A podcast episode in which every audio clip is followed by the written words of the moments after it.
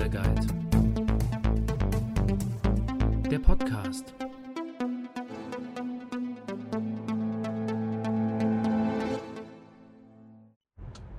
Hey ho Community!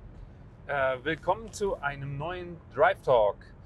Ich bin heute unterwegs äh, zum Hospitieren für die A-Lizenz nach Albstadt ähm, und habe letzte Woche vom Daniel aus der Community eine schöne Steilvorlage bekommen oder mehrere sogar, um nochmal ein paar Drive Talks äh, einzustellen. Der erste heute, das ist dann insgesamt die Folge 5, beschäftigt sich mit dem Thema Trainingslager. Da waren die Fragen vom Daniel, wie viele, wo, wann, welche Vorbereitung, welche Nachbereitung, worauf sollte man achten.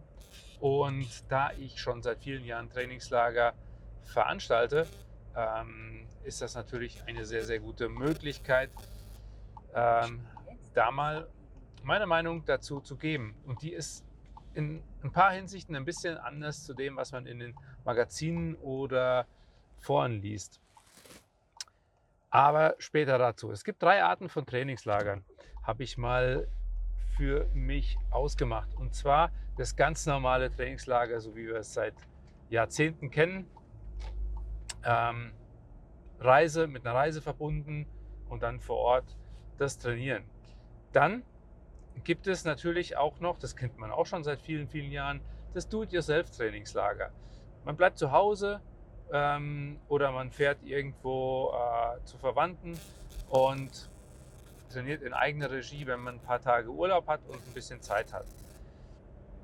Dann gibt es noch das, und das ist neu seit der Pandemie und den ganzen äh, sozialen Medien, äh, die, die dann wirklich stark geworden sind und auch der, der Videotelefonie, Online-Möglichkeiten. Das virtuelle Trainingslager kommen wir auch zu. Jetzt gehen wir zunächst mal ganz normal auf das Reisetrainingslager und dann die Frage, wie oft kann ich sowas machen? Kommt natürlich immer so ein bisschen drauf an, äh, genau wie bei der Leistungsdiagnostik, wie groß ist euer Geldbeutel? Und wie groß ist euer Urlaubsbudget?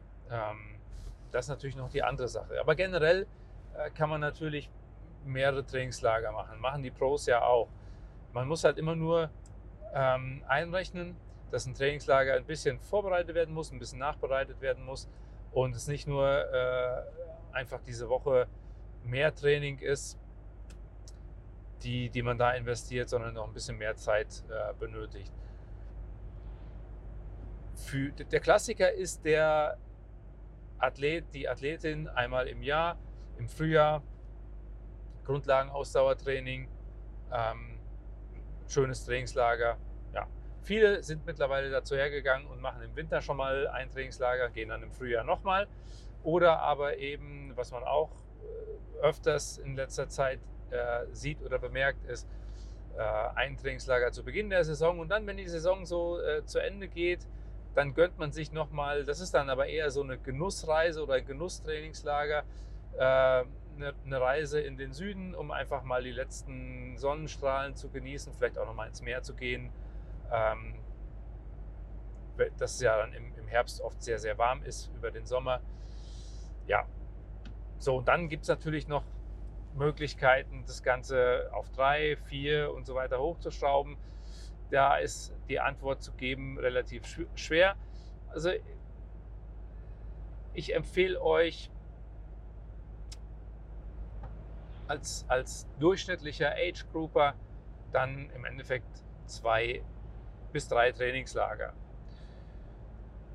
Für einen normalen Geldbeutel oder, oder wer äh, nicht so viel ausgeben will, der macht im, im, im Winter ein virtuelles Trainingscamp.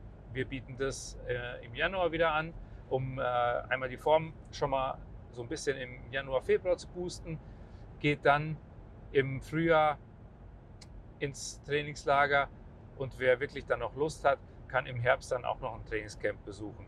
Ne, so, somit kämen wir auf drei Veranstaltungen. Die eine kostet nichts, die, die anderen beiden kosten was Und da ist eben die Frage, wie viel macht eure Familie mit und wie viel euer Geldbeutel und euer Zeitbudget. Wie sollte ich so ein Trainingslager vorbereiten? Eine sehr, sehr gute Frage. Und wie so oft im Sport heißt es mal wieder, kommt drauf an. In der Regel solltest du fit ins Trainingslager reingehen, aber auch regeneriert. Jetzt ist es ja so, dass meistens im Trainingslager doch der Radumfang zählt, es sei denn, man geht im, im äh, wirklich im Winter noch auf die Kanaren, dann, dann sind alle äh, Prioritäten so ein bisschen gleich. Aber man muss ja oder man fährt ja schon deutlich mehr Rad als, als zu Hause. Und ähm, das muss der Körper halt natürlich erstmal verkraften.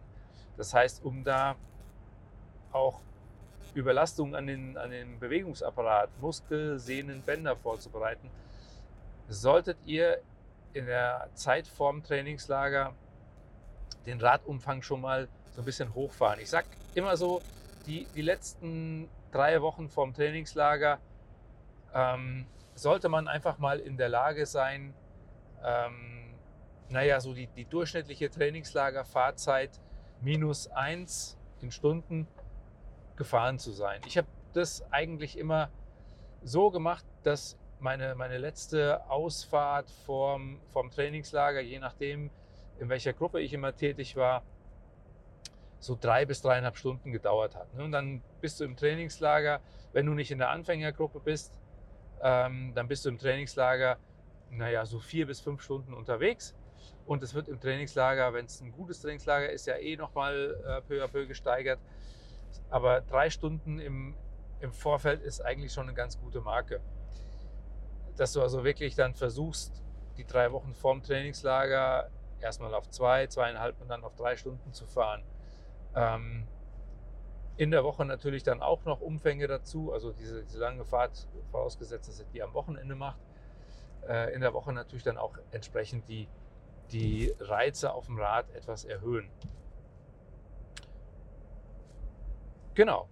Ähm, einige Trainingslageranbieter wie auch ich bieten einen Rahmentrainingsplan an, um euch sozusagen aufs Trainingslager vorzubereiten. Das ist eine gute Sache und ähm, das sollte man auch immer nutzen, wenn man da die Gelegenheit zu hat. Dann fährt man so die letzten Tage vorm Trainingslager, es ist wie bei einem Wettkampf, ein bisschen herunter, ja, um einfach zu regenerieren. Und Ziel ist es, fit in den Flieger einzusteigen. Weil, das war früher immer so, jetzt mittlerweile hat man, hat man oft Masken im Flieger auf. Äh, würde ich euch auch zu raten, auch wenn es nicht vorgeschrieben ist, weil im Flieger einfach enger Raum, viele Leute atmen, viele Leute kommen euch nah und äh, da ist dann schon mal, wenn ihr nicht ausgeruht seid, der eu, euer Immunsystemfenster offen und ähm, ja, holt sich dann die Erreger rein. Und es gibt nichts Schlimmeres als verletzt oder krank im Trainingslager zu sein. Alles schon vorgekommen. Das heißt also da wirklich so vorbereiten, dass ihr zwar fit seid, aber regeneriert.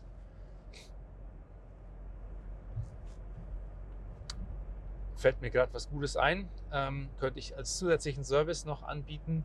Ich arbeite ja seit einiger Zeit mit der HRV. Die kann man natürlich wunderbar einsetzen, um genau das vorm Trainingslager zu tracken. So, dann bin ich im Trainingslager und ich gehe jetzt mal gar nicht so groß aufs Trainingslager ein, sondern eher dann auf die Nachbereitung. Und da ist es dann wieder ähnlich. Ihr habt natürlich gegen Ende steigende Umfänge, die Königsetappe. In meinen Camps ist die Königsetappe auch nicht am letzten, sondern am vorletzten Tag, sodass man am letzten Tag wieder so ein bisschen leicht runterfahren kann. Und dann versucht ihr auch möglichst unbeschadet durch den Rückflug zu kommen. Und dann ist eben auch wieder das Fenster offen, dass äh, euer Körper den ja, Viren, Bakterien und so weiter, Krankheitserregern bietet, auch zu Hause. Und da solltet ihr auf jeden Fall in der Woche nach dem Trainingslager eine Regenerationswoche einlegen. Ja, nicht nichts machen, sondern einfach wieder mit, mit Radfahren beginnen, hat, wenn man das wirklich regenerativ betreibt, den geringsten Impact.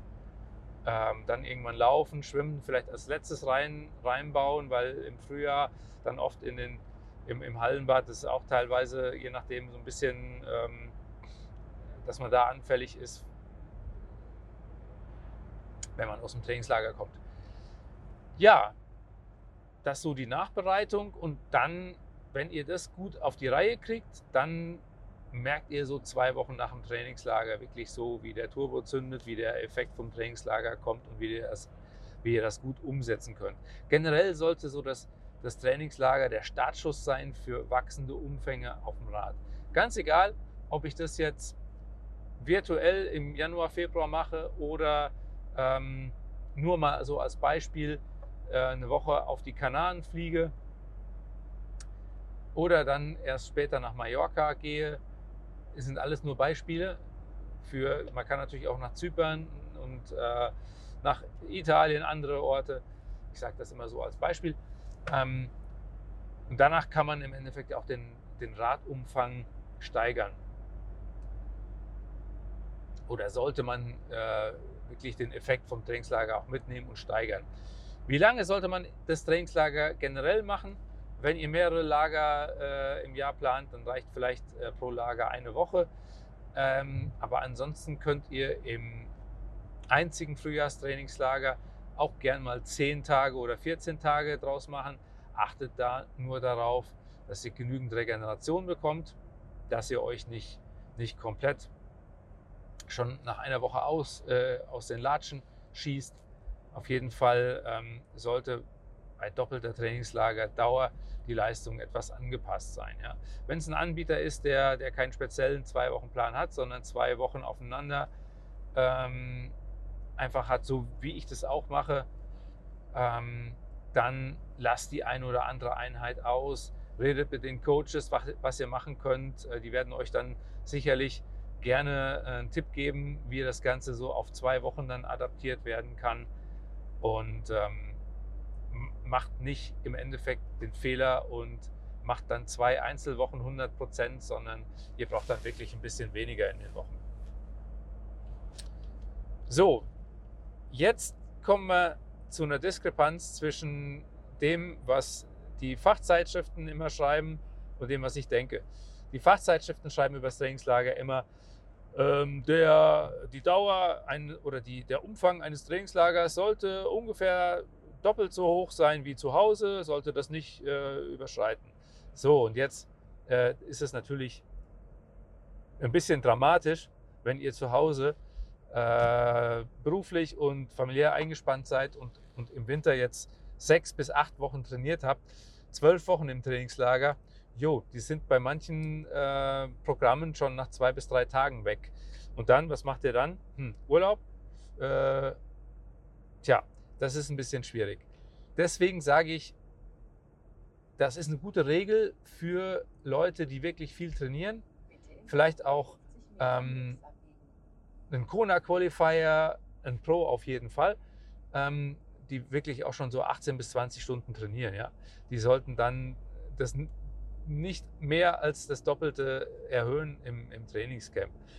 Aber ich sag mal, der normale Age Grouper, der jetzt wirklich im Winter nur das Nötigste gemacht hat, sich dann vielleicht auch gut vorbereitet hat, keine Frage, und diese, diese drei bis dreieinhalb Stunden äh, hingekriegt hat, na, der wird natürlich im Trainingslager auch etwas länger trainieren. Da heißt es dann ganz einfach, wenn ihr länger trainiert, achtet auf eure Regeneration. Ja, also wichtig ist die Regeneration.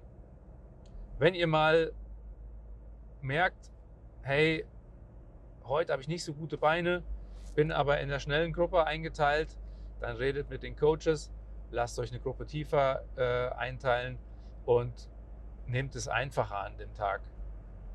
Regeneration bedeutet auch gute Nachbearbeitung von den, von den Trainingseinheiten.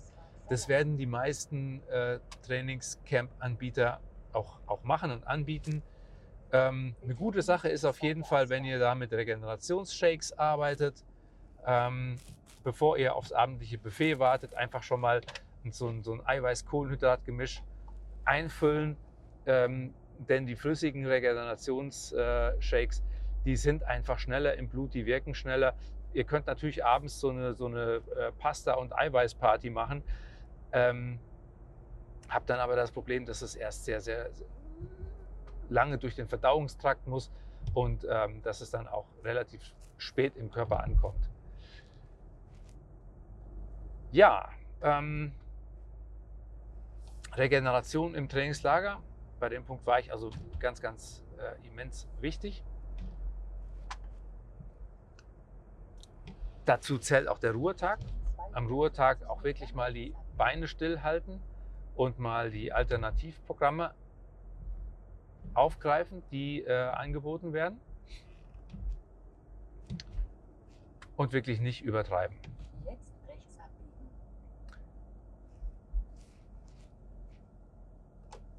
So, dann kommen wir vielleicht noch so ein bisschen zum Thema, ähm, was sollte ich im Trainingslager vermeiden, was, was sollte ich, äh, ja, was sollte ich nicht unbedingt tun, äh, Goes und No-Goes.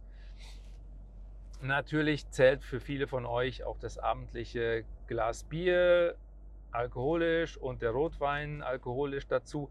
Aber ihr müsst bedenken, dass jeder Tropfen Alkohol eure Regeneration verlängert. Deswegen, wer das wirklich sich gönnen will, mit, mit Kumpels zusammen abends mal wirklich dieses eine Glas oder ja, manchmal werden es auch zwei, ja schon erlebt, dann macht es echt an unbedeutenden Tagen. Ähm, nicht unbedingt vor der Königsetappe, nach der Königsetappe. Äh, also wenn ihr euch gut regeneriert fühlt, dann ja. Wenn ihr aber merkt, ich bin so ein bisschen platt und so weiter, dann lasst es bitte, bitte äh, raus. Nehmt ein, nehmt ein alkoholfreies und dann ähm, wird der nächste Tag auch wirklich ein Gewinn für euch. Ne? Wir reden jetzt hier nicht über, über äh, Gelage und so weiter, ähm, sondern wir reden einfach über diese ein, zwei Gläser, die zum Genuss für viele dazugehören, aber tatsächlich auch der Regeneration schaden. Das ist ganz, ganz wichtig. Also ähm, ich trinke auch gerne schon mal ein normales Bier oder ein Glas Rotwein. Das hebe ich mir allerdings für den letzten Tag des Trainingslagers auf, wenn ich wirklich weiß, okay, alles ist, alles ist vorbei, alle sind äh, heil gelandet, dann darf auch schon mal die Dose San Miguel geöffnet werden, eine einzige. Und dann, äh, weil ansonsten ist auch wieder dieses Open Window zu stark und so weiter. Genau. Dann solltet ihr auch ähm, vermeiden,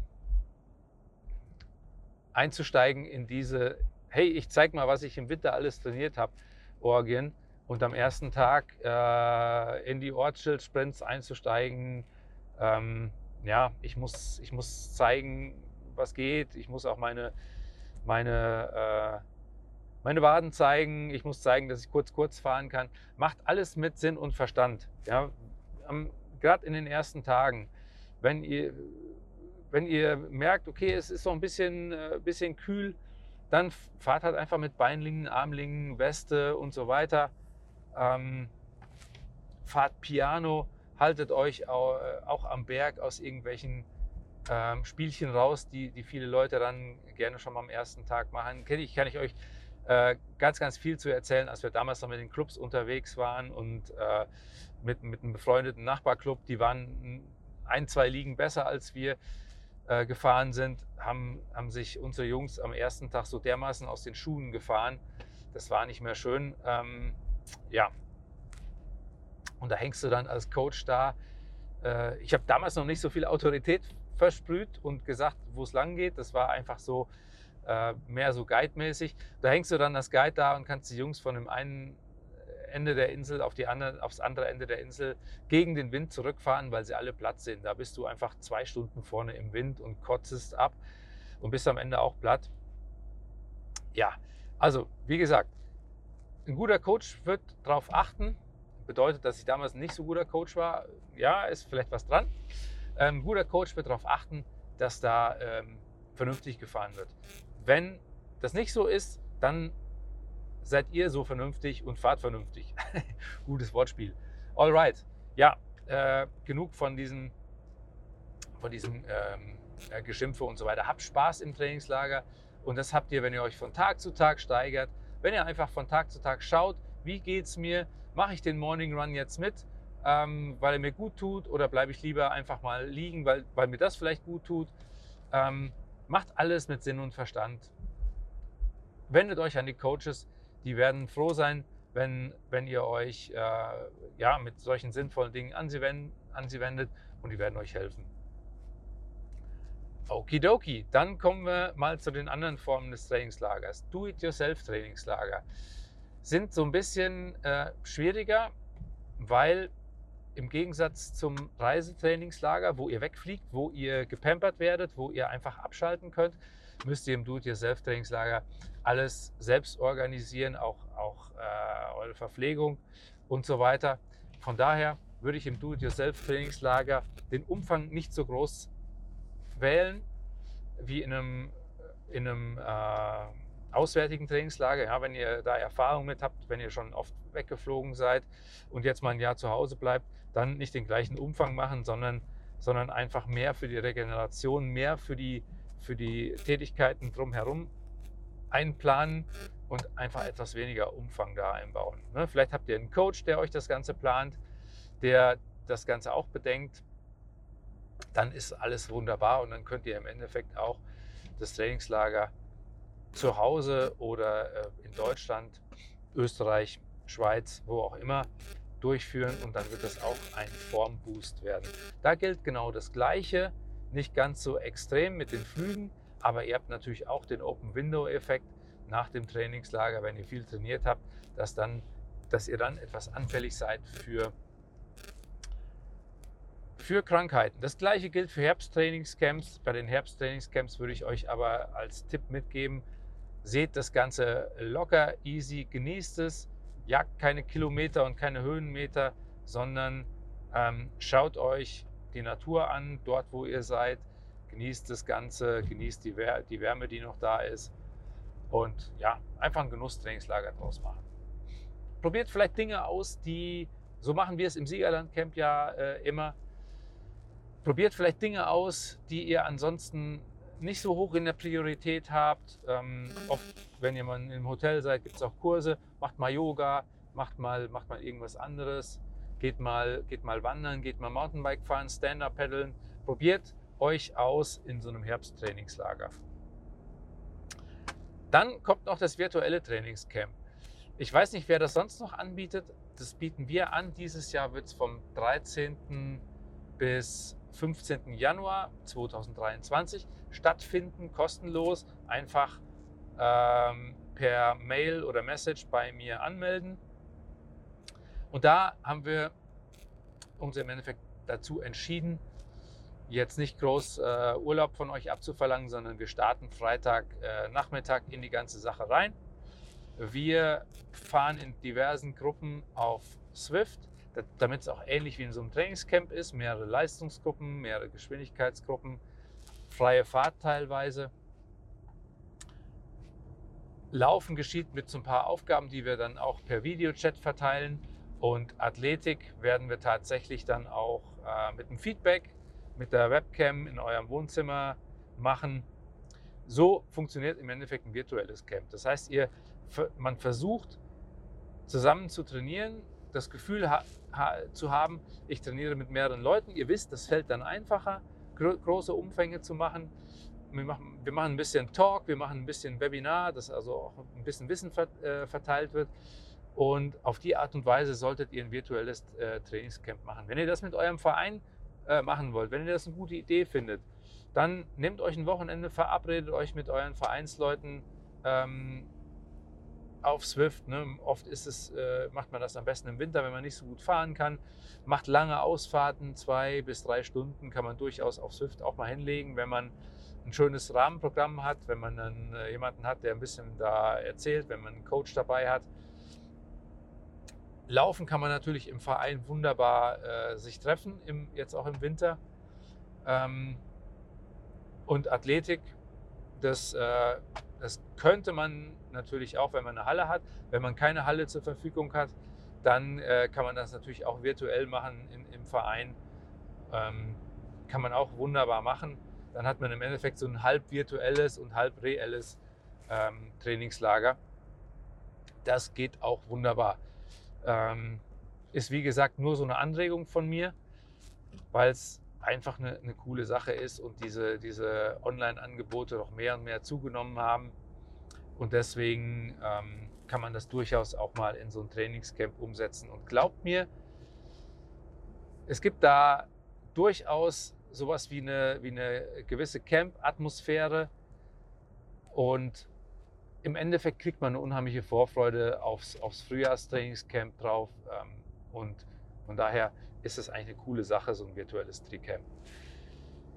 Ja, ich hoffe, jetzt sind viele Fragen beantwortet. Ich bin jetzt nicht so sehr aufs sportliche äh, Programm eingegangen, wie welche Einheiten und was man machen sollte, sondern eher so, wie bereite ich es vor, wie kann ich es machen, wie oft und so weiter. Das waren ja auch so die Fragen vom Daniel. Und ähm, ich hoffe, es hat euch gefallen und wenn ihr jetzt Bock auf Trainingslager bekommen habt, dann ähm, bucht doch zum einen schnell euch noch ins kostenlose virtuelle Trainingscamp bei uns ein und schaut euch mal an, wir gehen nach Mallorca ähm, im April, auch auf unserer Homepage äh, zu finden, beziehungsweise auf der Triakademie Homepage. Der, der Podcast wird ja bei Hang Loose ge gehostet, also triakademie.de oder einfach eine Message an uns schreiben, dann, dann äh, schicken wir euch die Informationen, wo ihr, die, wo ihr die Ausschreibungen und so weiter findet, zu. Es sind noch Plätze frei. Wir haben eine schöne Community am Start, immer ein geiles Trainingscamp und es läuft im Endeffekt so ab, wie ich es euch hier erzählt habe. So, ja, das war der Drive Talk. Ich bin auch gleich ähm, in Albstadt angekommen. Hier liegt noch wunderbar Schnee. Ähm, heute werden die Einheiten, das ist ein Talenttag für Kinder, wohl überwiegend drinnen stattfinden. Ich bin gespannt und auf der Rückfahrt äh, werde ich euch den nächsten Drive Talk aufnehmen. Also, macht's gut, haut rein, Kette rechts, was auch immer. Tschüss, euer Coach.